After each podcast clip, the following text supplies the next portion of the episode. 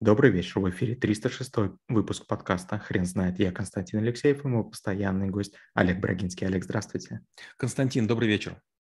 Хрен знает, что такое теория всего, но мы попробуем разобраться. Олег, расскажите, пожалуйста, что это за теория?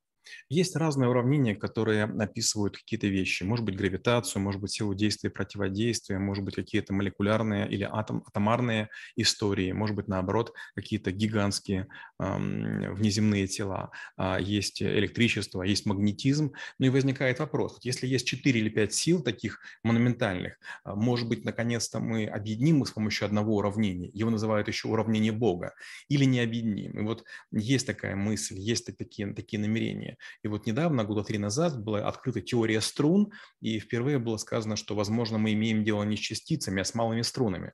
Помните ту историю, что где-то есть какие-то атомы, которые очень быстро летают, электроны, молекулы, там какие-то вот эти истории, и у нас нет понимания, где они находятся, они вероятностные, возникает какая-то странная история. Получается, если вот они все летают, получается, любого из нас можно сжать, но вода плохо сжимаема.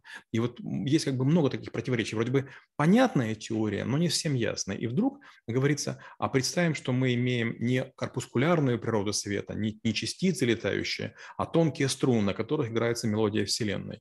Как бы очень круто, очень интересно, но ничего не понятно. Олег, расскажите, пожалуйста, я как раз хотел спросить про практическое применение. Зачем человечество пытается ответить на такие вопросы?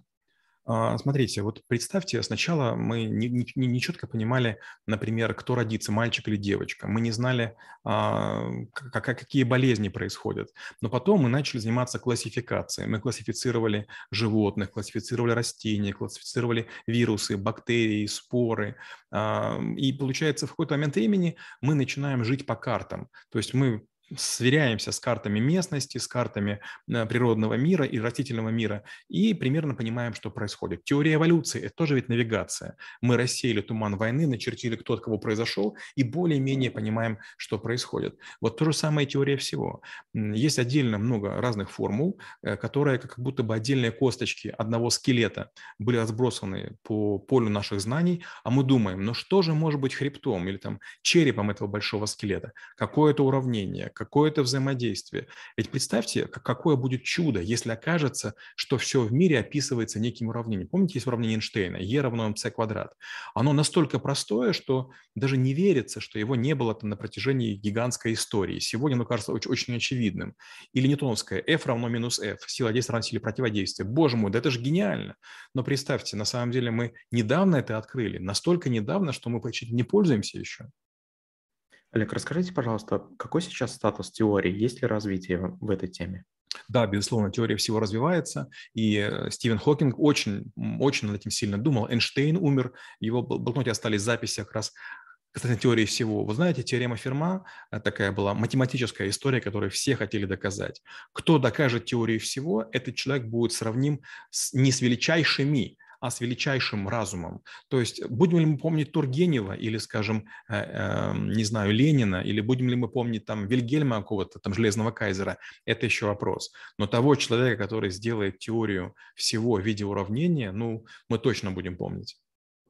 Олег, скажите, пожалуйста, а компьютерные технологии как-то помогли человечеству в решении этого вопроса?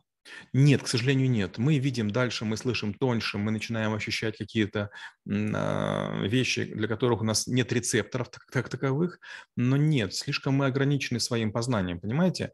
Вот для всего должна быть среда. Древние греки очень серьезно думали о том, из чего мир состоит.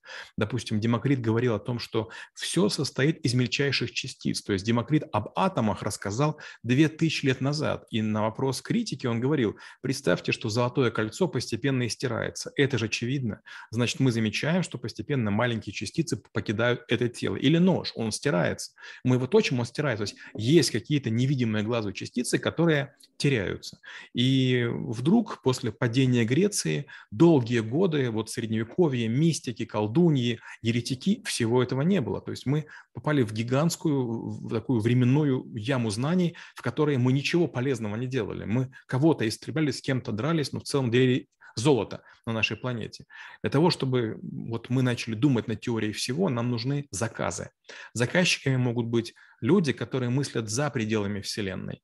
Вопрос, можем ли мы энергию добывать за пределами Земли? Да, можем. Кто может себе это позволить? Из государств только страны, которые являются диктаторскими, таких две или три на планете.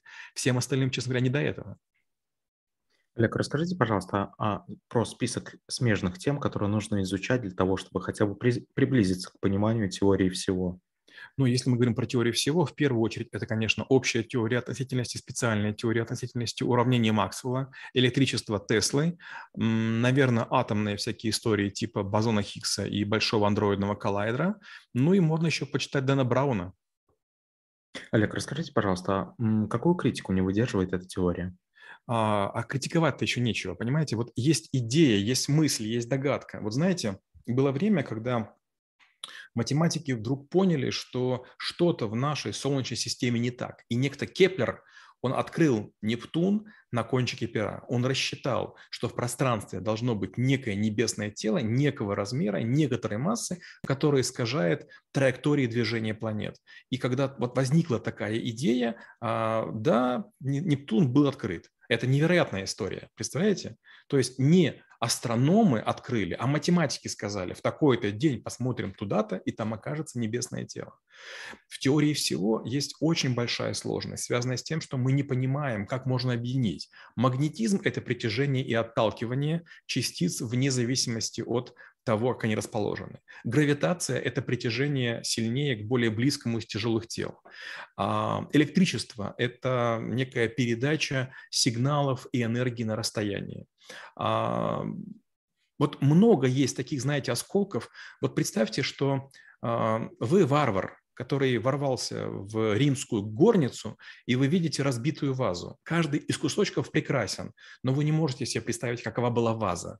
То есть сегодня, сейчас нет человека, который может предположить хотя бы контуры. То есть критиковать нечего.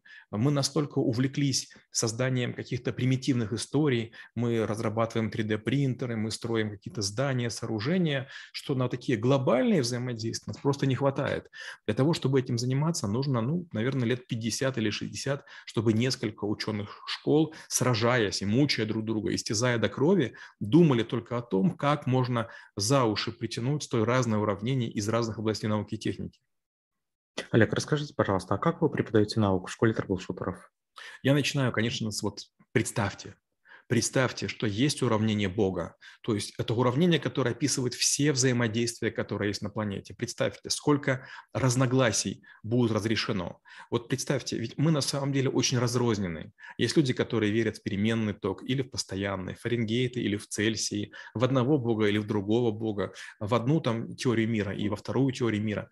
Если у нас появится некая доказательная база и уравнение или там система уравнений, которая будет работать на большом масштабе, мы как будто бы накроемся новым одеялом, не маленькими салфетками, из которых наше знание состоит. Одни верят в мусульман, вернее, там мусульмане верят в Аллаха, другие верят, там, не знаю, там, в Христа, одни верят, там, земля плоская, другие круглая, одни говорят, как бы, не может быть других миров, и там Бог э, добр, другие говорят, нет, миров бесконечное количество, и богов бесконечное количество.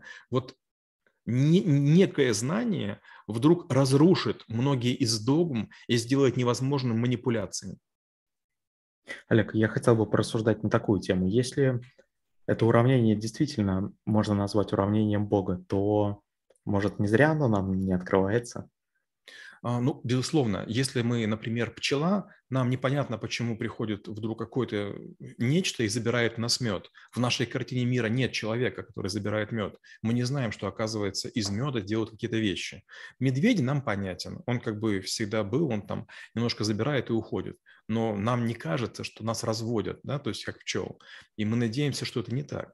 Ведь если посмотреть такие вещи, как «Матрица», если посмотреть там разные другие такие очень такие монументальные фильмы, получается, что сравнивая нас с какими-то другими видами, животными или неживыми, да, можем прийти к разным историям. Вот представьте, человек – это бесперая двуногая, которая умеет смеяться, или это камень, который имеет две ноги. в зависимости от того, от угла, под которым мы смотрим, мы можем находить разные основания, разные пределы, разные объемы, разные ограничения.